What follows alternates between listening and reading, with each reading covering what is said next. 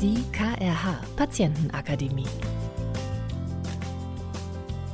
Hallo, herzlich willkommen in der KRH Patientenakademie, der Podcast, mit dem wir Ihnen die Welt der Medizin und vor allem auch der klinischen Versorgung etwas näher und etwas einfacher darstellen möchten. Ich habe heute einen ganz besonderen Gast hier und zwar aus dem Klinikum Siloa ist Professor Alexandre Pelzer, Chefarzt der Klinik für Urologie bei mir. Hallo, Herr Professor Pelzer. Hallo. Und Sie haben uns ein Thema mitgebracht, was ganz spannend klingt, worüber wir uns heute unterhalten werden, nämlich das heißt mit dem Laserschwert gegen die Prostata. Genau. Kann ich mir das so vorstellen, dass Sie zusammen mit ihrem Assistenzarzt im OP stehen und äh, in einer Star Wars-artigen Szene mit dem Laserschwert gegeneinander kämpfen? Oder genau sieht das so anders das. aus? Genau so ist das. Und da wir das jetzt geklärt haben, sind wir eigentlich schon fertig. Wunderbar. Nein, also ähm, es ist tatsächlich natürlich nicht so. Ähm, wenn wir über dieses Thema reden mit dem Laserschwert, dann geht es schlussendlich um moderne Therapie ähm, der gutartigen Vergrößerung der Prostata. Und ähm, die gutartige, warum ist das wichtig? Ähm, es ist deswegen wichtig, weil die gutartige Vergrößerung der Prostata eine der großen Volkskrankheiten von Männern sind. Also das heißt, es sind sehr, sehr, sehr viele Männer in Deutschland, die Beschwerden haben beim Wasserlassen, wo es nicht mehr so gut geht, wo der Harnstrahl vielleicht schlechter wird oder die Blase nicht ganz leer wird und daraufhin gibt es Infektionen der Blase oder man muss in der Nacht häufiger auf Toilette gehen, denn wenn eine Blase nicht ganz leer wird, dann wird sie folglich wieder schneller voll und das bedeutet, dass man häufiger auf Toilette gehen muss. Und das alles ist deswegen, weil die Prostata ähm, wächst im Alter des Mannes. Und zwar ab der Pubertät, ganz früh schon. Und ähm, beim einen wächst die größer als beim anderen. Die Größe selber ist da gar nicht so wichtig. Ne? Man muss nur wissen, dass die Prostata unterhalb der Blase angesiedelt ist. Das ist eine Drüse. Und ähm, wenn die so groß ist, dass die auch nach innen wächst, also sich nicht nur nach außen ausbreitet, sondern auch nach innen drückt, dann ähm, kann die Prostata, die Harnröhre, die mitten durch die Prostata durchgeht, einengen. Und dementsprechend ist dann die Flussgeschwindigkeit, Urologie ist ja ein einfaches Fach, es muss immer von oben nach unten irgendwie was runterfließen, ähm, ist dann eingeschränkt. Und dann muss man sich eben dementsprechend um die Prostata kümmern.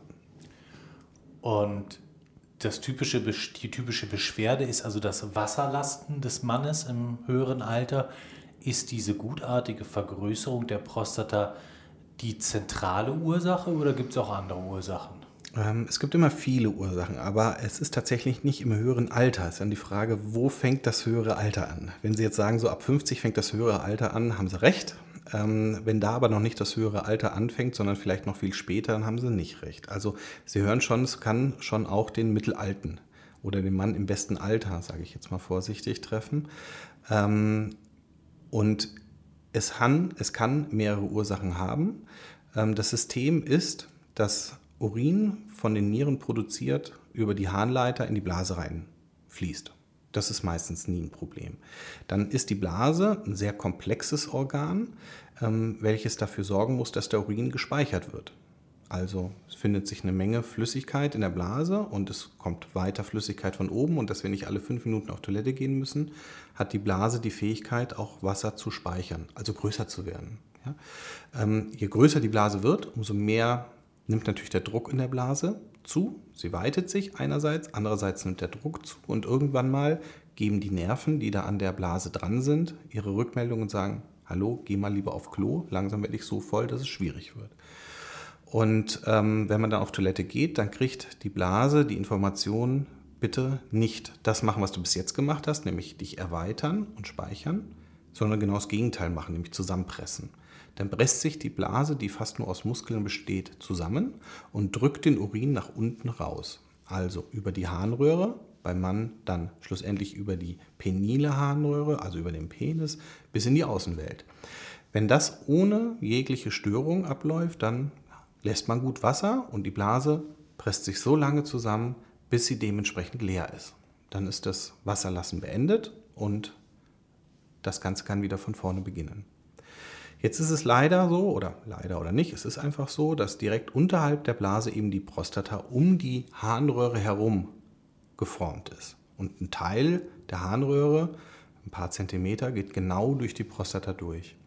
Und ähm, wenn die Prostata aufgrund ihres Wachstums dann in die Harnröhre hinein drückt, dann kann man sich vorstellen, verengt sich der Weg. Und wenn der Weg verengt ist, dann kann es dafür sorgen, dass, der, dass die Kraft der Blase nicht mehr ausreicht, um sich richtig kräftig zusammenzupressen und den Urin komplett rauszugeben. Die probiert das trotzdem, aber ähm, schafft es dann nicht mehr, weil irgendwann mal ihre Kraft nicht ausreicht. Und was dann am Ende des Tages passiert, ist, dass der Mann merkt, dass der Harnstrahl schwächer wird, weil einfach der Durchfluss pro Zeiteinheit geringer ist. Und dann resultiert das, was ich gerade schon gesagt habe, die Blase wird nicht ganz leer, es bleibt Urin in der Blase drin. Und das hat mehrere Folgen, dass einerseits halt die Blase sich immer mehr anstrengen muss, um den Urin herauszubekommen, weil der Widerstand immer größer wird.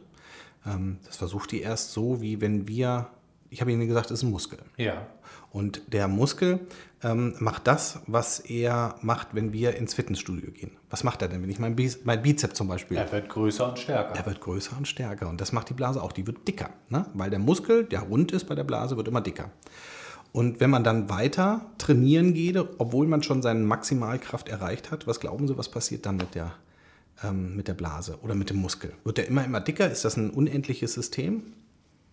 Wenn ich so blöd frage, wahrscheinlich nicht. Nee, wahrscheinlich nicht, nee. Ich hätte jetzt auch gedacht, ja? dass es nach innen wächst und letztlich das Volumen der Blase, also die Speicherfähigkeit, ja. sich auch verringert dann auch irgendwann. Nee, tatsächlich nicht. Also okay. ähm, es ist aber so, dass der Blasenmuskel nicht unendlich dick werden kann. Irgendwann mal sagt die Blase, wenn sie nicht erfolgreich ist in dem, was sie tut, nö, dann mache ich es halt nicht mehr. Also die gibt auf. Ja? Der Mediziner sagt dann dekompensiert, macht ihre Arbeit nicht mehr, mhm. kann nicht mehr, gibt auf.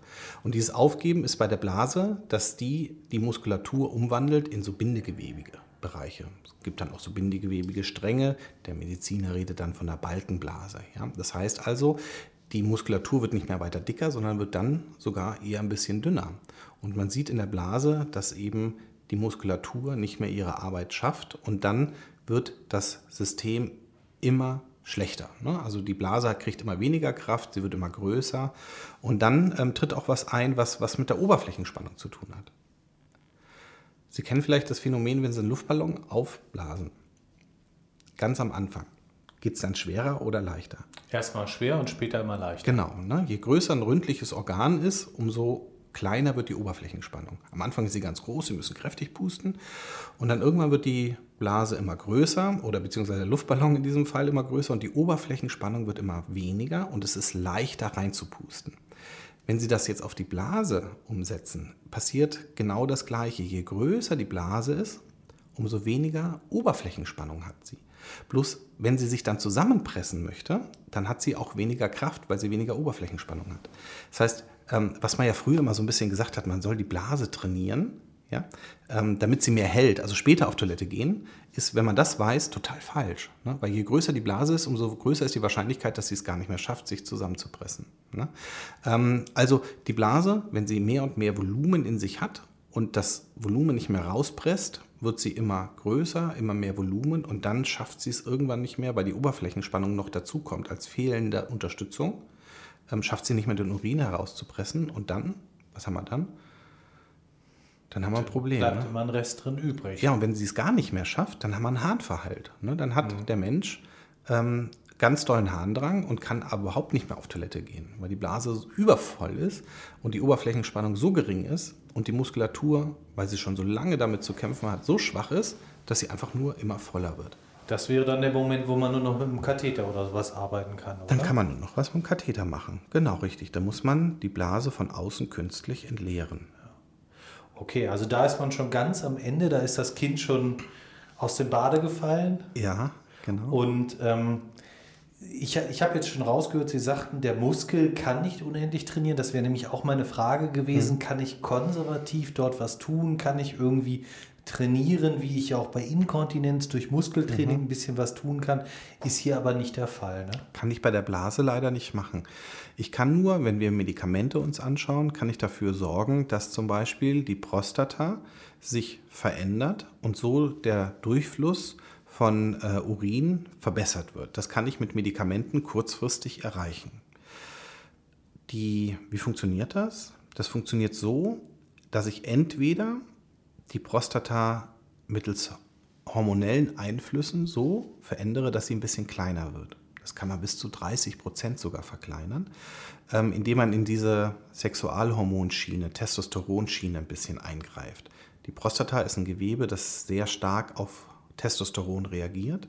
Und wenn ich das dem wegnehme, dann wird die Prostata kleiner. Und wenn sie kleiner wird, nimmt auch der Druck ab, der dementsprechend auf die Harnröhre, die da durchläuft, äh, ähm, ähm, sich auswirkt und dementsprechend kann ich besser Wasser lassen.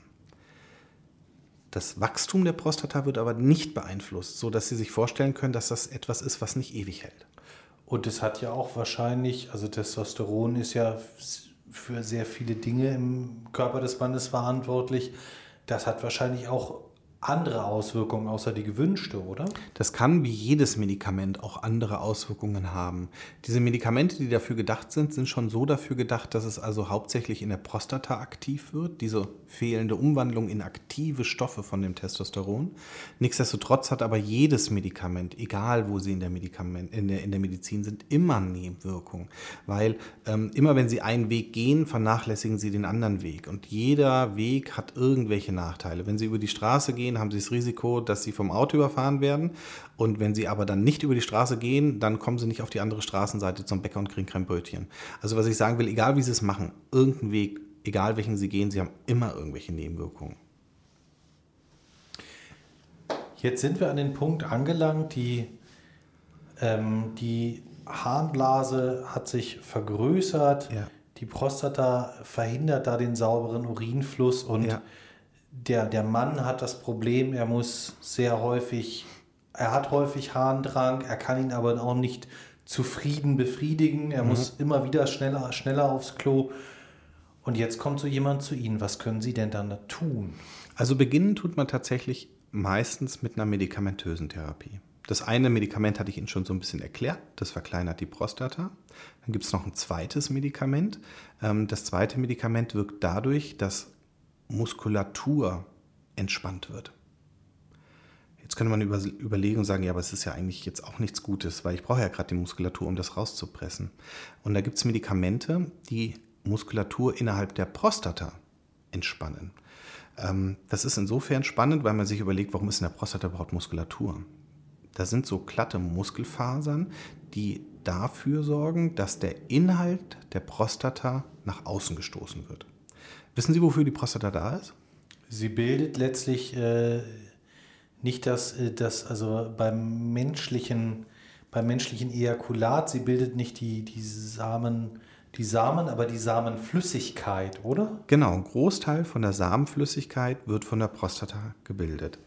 Und ähm, die Prostata ist dementsprechend eine Drüse, so wie die Speicheldrüse, die ja auch eine Flüssigkeit darstellt. Und Drüsen im menschlichen Körper funktionieren so, dass in ihrem Inneren ähm, diese Flüssigkeit produziert wird, in so kleinen Seen, sage ich jetzt mal. Ja?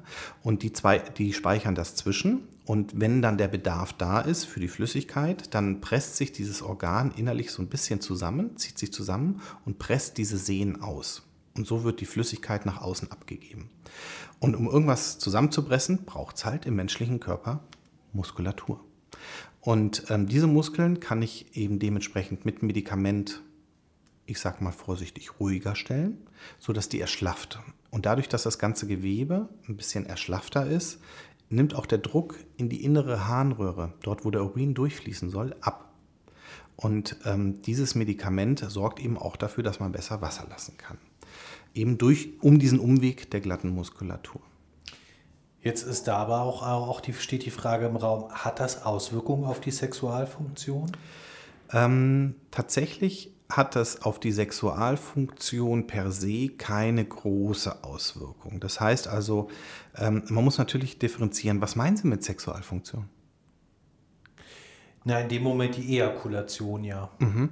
Also auf die Ejakulation selber hat es keine wirklichen Auswirkungen. Es kann aber sein, dass dadurch, durch dieses Medikament, ähm, die Samenflüssigkeit mit dem Samen nicht nach vorne abgegeben wird, so wie man es gewohnt wird, sondern dass sich die Widerstände innerhalb der Prostata ein Stück weit verändern und dass der Samen beim Samenerguss in die Blase geht und nicht vorne herauskommt. Das ist per se nicht so schlimm, wenn man jetzt nicht unbedingt Kinder zeugen möchte, jetzt trifft das ja meistens doch ein bisschen ältere Männer, wie gesagt, so ab dem 50. Lebensjahr habe ich gesagt, dass das meistens kein echtes Problem ist. Ähm, man könnte höchstens fragen, hat das vielleicht ein Problem diesbezüglich, dass dann die Sexualität sich nicht mehr so gut anfühlt, aber auch das hat keine Bedeutung. Ja? Man kann das im Übrigen aber nicht jetzt zum Verhüten benutzen, dafür ist es nicht sicher genug, aber es kann passieren, dass der Samen dann beim Samenerguss in die Blase reingeht. Der verflüssigt sich da und wird beim nächsten Mal Wasser lassen ausgeschieden, das merkt man gar nicht. Okay, das klingt ja erstmal so, als könnte man mit dieser medikamentösen ruhiger Stellung der mhm. Prostatamuskulatur eigentlich das Problem ja schon mal ganz gut anpacken. Stimmt, es geht auch ganz gut und diese Medikamente sind eigentlich auch ganz gut ähm, verträglich. Also das heißt, sie haben nicht viele schlimme Nebenwirkungen, die man so spürt im Alltag. Eine Sache sollte man wissen, also dieses Medikament, das die Prostata so ein bisschen erschlaffen lässt, das war früher mal da eigentlich für gedacht, dass man äh, den Blutdruck senkt. Ja? Und dann hat man festgestellt, oh, das macht das gar nicht so gut. Aber die Männer können besser Wasser lassen. Und dann hat man festgestellt, dass eben diese glatten Muskulaturen nicht der Gefäße entspannen, sondern hauptsächlich eben die der Prostata. Da gibt es unterschiedliche Rezeptoren, die da angesteuert werden. Und jetzt ist die Hauptwirkung, dass die Männer besser Wasser lassen können und eine mögliche Nebenwirkung ist, Niedrigerer Blutdruck. Ganz genau richtig. Wenn man jetzt zum Beispiel einen niedrigen Blutdruck von Anfang an hat, dann kann das schon eine störende Nebenwirkung sein, dass einem so ein bisschen schwindlig ist, wenn man solche Medikamente einnimmt. Ähm, wenn wir aber jetzt über die Männer reden, die ja, wie gesagt, in ihrem besten Alter gerade sind, ähm, kann das schon mal sein, dass die auch ein bisschen Blutdruck schon ein bisschen Probleme haben und das kann man damit so ein bisschen mit therapieren. Ja? Ähm, aber es kann Nebenwirkungen machen, genauso ähm, wie Sie es sagen. Und ähm, diese Medikamente steuern nicht dem ursprünglichen Prozess entgegen, dass die Prostata weiter wächst und das Problem zunimmt, sondern sie können nur an den Auswirkungen für eine gewisse Zeit etwas machen. Und deswegen nehmen viele Männer diese Medikamente eine Zeit lang ein, vielleicht auch viele Jahre. Aber es kann eben sein, dass irgendwann diese Medikamente nicht mehr ausreichen, um den Prozess komplett so umzukehren, dass die Blase sich komplett entleert und auch die Beschwerden wie das häufige Wasserlassen in der Nacht, das nicht durchschlafen können, der schwache Harnstrahl, die Restharnmengen, vielleicht auch sogar Harnwegsinfektionen und andere Dinge, ähm, dass die eben verhindert werden. Und dann kommt man tatsächlich gerne über seinen Urologen, der dann ins Krankenhaus einweist und sagt, wir müssen ein bisschen mehr machen. Und dann kommt man zu einer spezialisierten Klinik, wie der Ihren hier im Siloa. Und was können Sie dann, was können Sie diesen Männern dann anbieten? Also für, für Therapien. Mhm. Das erste ist, dass wir natürlich erstmal schauen und gucken, gemeinsam mit dem Urologen, der sie zu uns schickt, ob tatsächlich natürlich die Prostata das Hauptproblem ist. Das ist sehr häufig so, habe ich Ihnen gesagt, aber dementsprechend muss man trotzdem noch mal Auge drauf werfen. Dann gucken wir, wie groß ist die Prostata. Also ähm, die kann zu verschiedenen Größen wachsen. Wir wissen, ähm, in den Lehrbüchern steht immer dass sie kastanienartig groß ist. Ja, wir haben das mal nachgeprüft in so einer jungen Forschergruppe und haben festgestellt, die ist gar nicht Kastanien äh, groß, sondern die ist Limetten groß.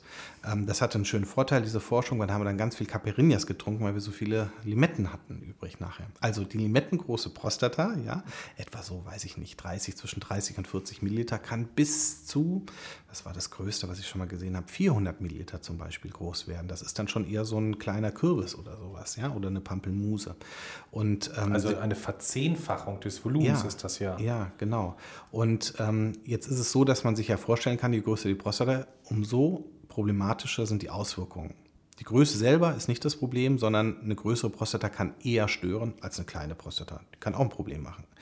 Wir brauchen aber die Größe der Prostata nicht, um einfach sie mit Limetten oder Pampelmusen vergleichen zu können, ähm, sondern wir können damit unsere operative Therapie anpassen. Denn die etwas kleineren Prostata werden anders operiert, sage ich mal, als die größeren. Bei den kleineren macht man das so, dass die Prostata von innen über die Harnröhre ausgeschält werden. Das ist so eine ganz klassische Art und Weise, wie man die therapiert, schon seit vielen, vielen Jahren. Da ist die Technik natürlich verfeinert worden, dann nimmt man andere Instrumente. Aber am Ende des Tages ist es das, was man im Volksmund Prostata-Hobeln nennt.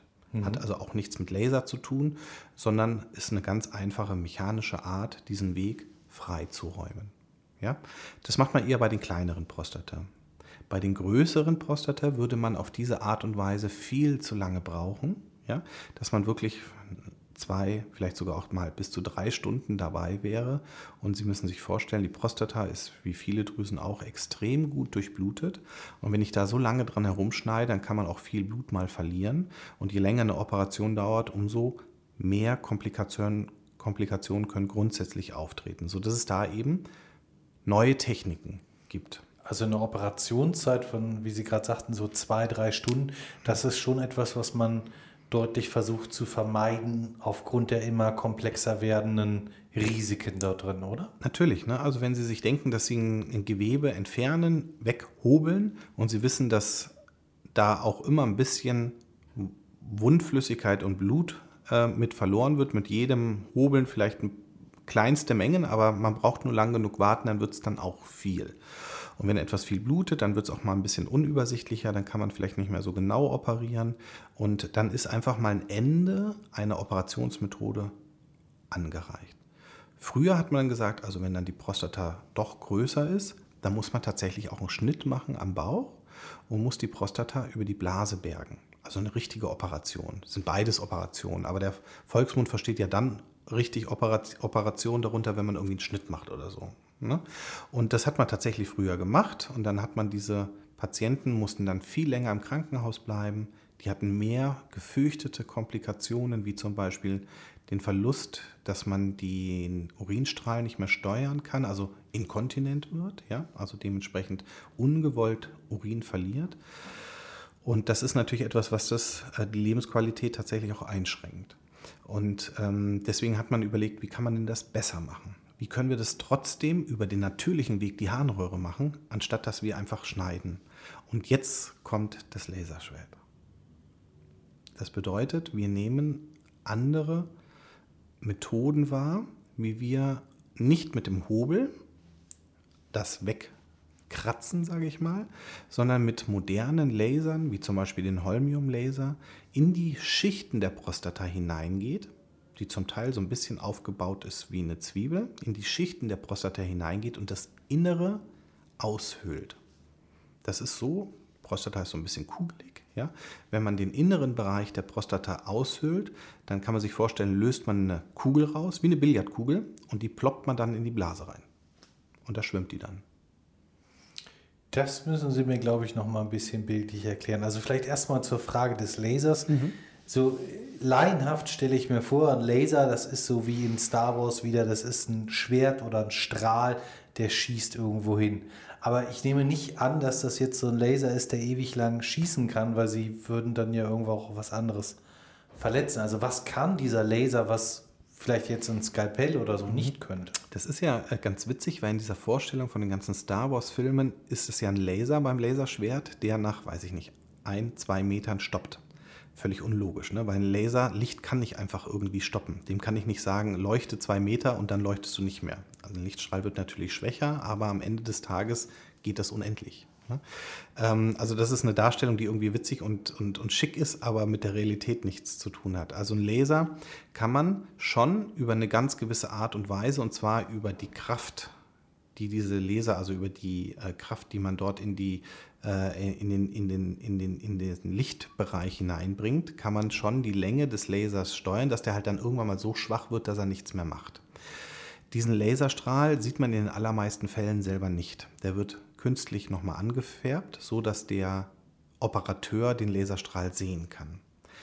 Der Laserstrahl wird außerhalb des Körpers produziert, dann kommt er über eine sogenannte Laserfaser in das Gerät hinein über die Harnröhre bis dort zu dem Ort, wo er wirken soll, also an der Prostata. Ich gehe also über die natürliche Harnweg, über, die, über den Penis weiter, bis ich in dem Bereich bin, wo die Prostata die Harnröhre einengt. Ähm, dann wird der Laser, der nur wenige Millimeter Eindringtiefe hat, also ein ganz ein kurzes Laserschwert ist, sage ich jetzt mal, ja, äh, an die Prostata so eingesetzt, dass in diesem Fall dieses Laserlicht dafür sorgt, dass das Wasser, das direkt vor dem Laserschwert ist, egal ob das jetzt künstliches Wasser ist, was wir verwenden, also Natriumchlorid oder auch Urin oder irgendwas anderes wäre, verdampft und zwar innerhalb einer Millisekunde. Und wenn was verdampft, dann wissen Sie, wenn Sie sich das vorstellt, da breitet sich etwas aus. Ne? Also Wasserdampf ist ja etwas, was so sich ausbreitet. Und das breitet sich kugelig aus und ist wie so ein kleiner, ähm, kleiner, äh, ähm, wie eine kleine Hand, die irgendwie etwas auseinanderdrängt. Und wenn Sie jetzt wissen, da gibt es etwas, wo Schichten sind, also wo etwas nicht miteinander verwachsen ist, sondern wo aufeinander liegt, dann dringt man in diese Schichten hinein und kann die voneinander lösen. Und wenn man das zirkulär um etwas drumherum macht, dann hat man irgendwann mal das Innere von dem Äußeren getrennt. Das kann man sich so ein bisschen einfacher vorstellen, wenn Sie, jetzt haben wir ja bald Weihnachtszeit, also wenn, wir jetzt, wenn Sie jetzt eine, eine, eine Orange haben und Sie fahren mit dem Finger in die Orange rein, durch die Schale, dann können Sie zwischen Schale und Fruchtfleisch mit dem Finger gehen, das ist ja auch eine Schicht, und können das Fruchtfleisch von der Schale lösen. Können Sie theoretisch überall rundherum machen. Und das gleiche machen wir im Laser auch. Die Prostata hat eine äußere Schicht und eine innere Schicht und wir gehen zwischen diese zwei Schichten mit dem Laser, trennen die auseinander, also praktisch ist gar nicht was mit Schneiden, sondern ist eher was mit Lösen mhm. zu tun, also sehr, sehr schonend, lösen diese beiden Schichten so voneinander, dass die innere Schicht, also sage ich mal das übersetzt, das Fruchtfleisch, von der Schale getrennt ist. Und wenn ich die dann anstupse, dann rutscht diese Fruchtfleischkugel in die Blase rein. Ne? Also die kann ich wie eine Billardkugel dann da reinschubsen. Okay. Das hat den Vorteil, dass da, wo die Prostata war, also das störende innere Fruchtfleisch, weg ist. Und das ist jetzt in der Blase. Und kann es dort verbleiben? Natürlich nicht. Also das muss auch da wieder weg. Ne? Ja. Und jetzt gehe ich mit einem zweiten Gerät. Und das zweite Gerät ähm, ist ein ganz, ganz, ganz, ganz dünnes Gerät, wo innen drin, also Sie stellen sich vor, das ist wie so ein Strohhalm. Und am Ende des Strohhalms findet sich ein Messer und das oszilliert. Wissen Sie, was Oszillieren ist? Ich stelle es mir vor, wie so ein bisschen so ein Küchenmixer, so ein drehendes genau. Element. Genau. Innerhalb des Strohhalms ist eine kleine Öffnung an der Seite und wenn ich da reingucke, ist ein Messer, das sich immer, immer hin und her bewegt. Mhm. Das alleine macht ja noch nichts. Also das kann ich überall hinhalten, da passiert nichts, weil das ja innerhalb des Strohhalms ist. Gleichzeitig wird an dem Strohhalm gesaugt. Das ist aber kein Mensch, der da saugt, weil das wäre irgendwie nicht so nett, sondern ist eine Maschine, also ein Sauger.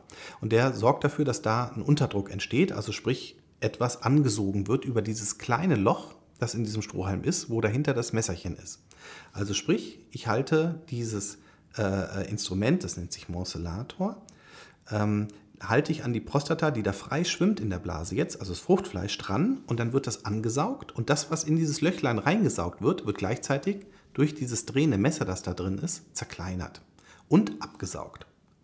Und dadurch gelingt es mir, diesen Fruchtfleischball abzusaugen und die Gewebestücke, die ich da absauge, die kommen in ein Sieb oder werden in einem Sieb aufgefangen und dem kann ich dann den Pathologen in die Hand geben und kann sagen, untersuch das mal.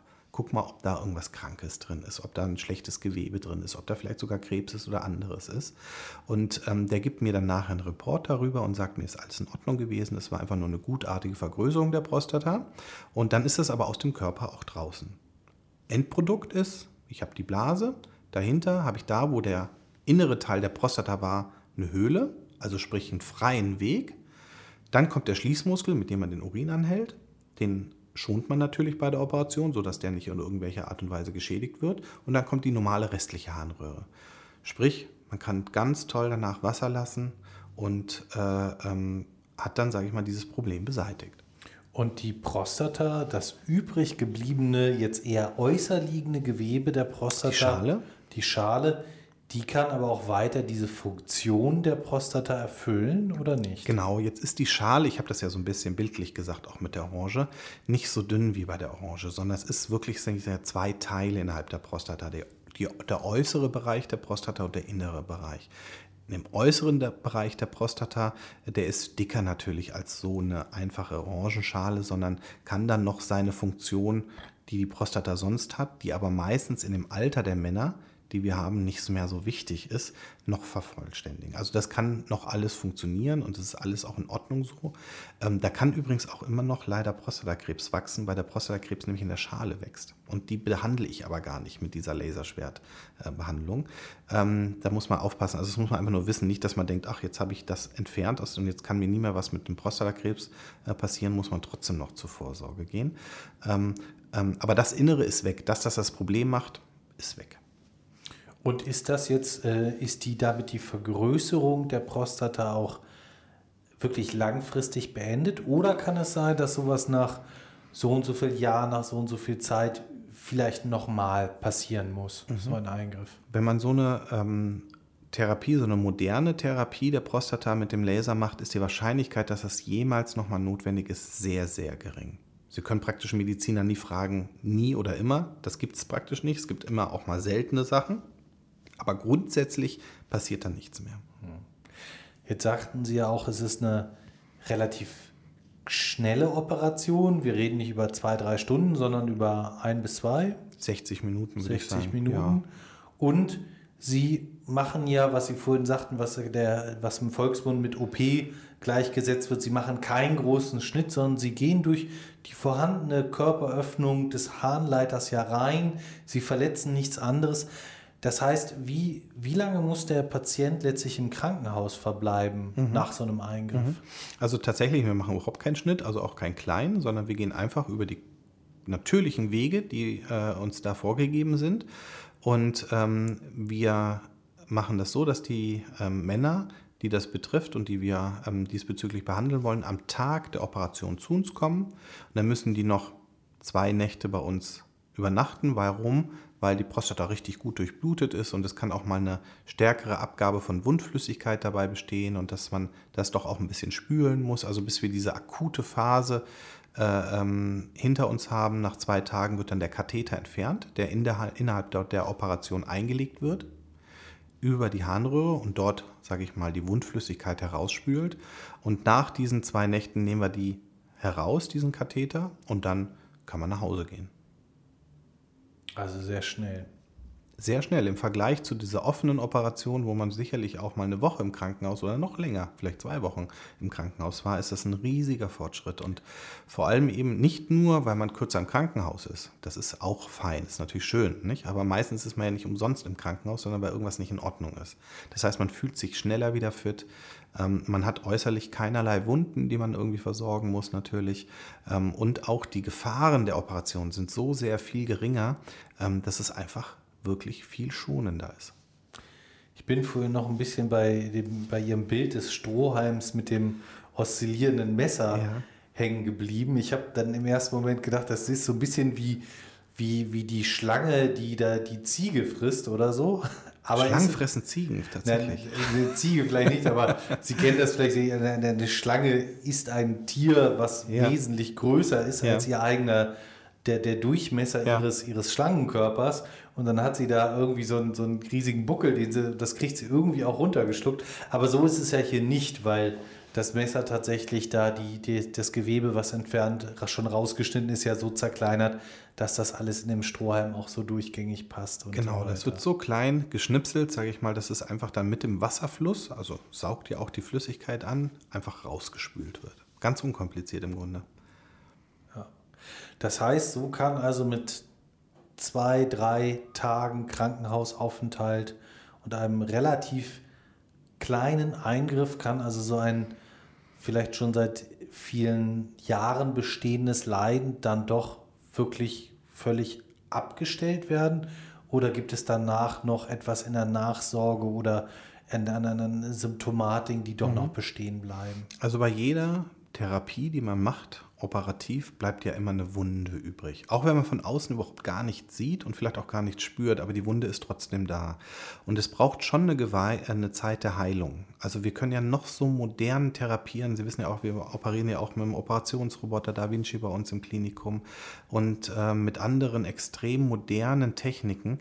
Ähm, aber ähm, der Mensch ist der gleiche wie vor ein paar Millionen Jahren. Ne? Also das heißt, Heilung braucht es immer und auch ein bisschen eine Zeit der Schonung und nach jeder Operation auch ein bisschen eine Zeit der Geduld, so dass man nicht ab dem ersten Moment denken und erwarten kann, jetzt ist alles wieder wie damals, als ich 25 war, sondern man braucht einfach ein bisschen Zeit, dass man weiß, okay, am Anfang fühlt sich das noch ein bisschen komisch an beim Wasserlassen, es kann auch manchmal ein bisschen brennen, es kann auch mal ein bisschen Wundschorf abgehen, ne, so wie man es früher hatte, wenn man auf dem Aschenplatz beim Fußballspielen, gestürzt ist aufs Knie, dann hat man ja auch erstmal so ein bisschen die blutende Wunde gehabt und dann kommt so ein Schorf da drüber und der löst sich irgendwann mal. Und ganz ähnlich kann man sich das eigentlich auch vorstellen bei solchen inneren Wunden. Dann löst sich der Schorf und dann bleibt so diese rosa, eine ganz empfindliche Haut, die so ein bisschen überreagiert, wenn man sie berührt, ähm, bleibt dann übrig und das ist dann übersetzt bei der Prostata und diesem Wundbereich in der Prostata, dass man ein bisschen häufiger auf Toilette gehen muss am Anfang, weil man halt früher Rückmeldungen bekommt, weil die Haut einfach noch so sensibel ist, jetzt in übersetzter Art und Weise. Das heißt, ein bisschen Zeit braucht man ähm, und ähm, dann nach ein paar Wochen ist es wieder komplett geheilt dort unten und man kann ganz normal Wasser lassen. Wunderbar. Vielen Dank. Herr Professor Pelzer, dass Sie das heute uns ein bisschen näher gebracht haben. Ich habe auch das erste Mal tatsächlich in meinem Leben ein Laserschwertkämpfer interviewt. Ja, schön, ein Ninja. Nee, das waren gar nicht die mit dem Laserschwert, die hatten keine. Nee, nee, nee die hatten keine. Das, waren, das sind die Jedi-Ritter. Das waren die Jedi-Ritter, genau. Das die Jedi-Ritter. Oder ihre geg bösen Gegenspieler, ja. die halt auch. Gut, wenn wenn Sie, liebe Zuhörerinnen und Zuhörer, wenn Sie noch Fragen zu dieser Thematik haben oder dort auch mal eine Beratung möchten, ähm, natürlich ist Ihr erster Ansprechpartner immer der niedergelassene Urologe, aber ähm, es gibt auch Möglichkeiten, Sie können dann auch dann als im zweiten Schritt auch Kontakt aufnehmen, tatsächlich mit der Klinik für Urologie hier im Klinikum Siloa. Finden Sie zum Beispiel unter siloa.kh.de und dort dann die Klinik für Urologie aussuchen und auch dort können Sie Ihre Fragen auch mal stellen. Ganz genau. Wir danken Ihnen fürs Zuhören und ich danke Ihnen, Professor Pelzer, für Ihre Zeit. Danke. Bis zum nächsten Mal. Hat Spaß gemacht. Tschüss. Tschüss.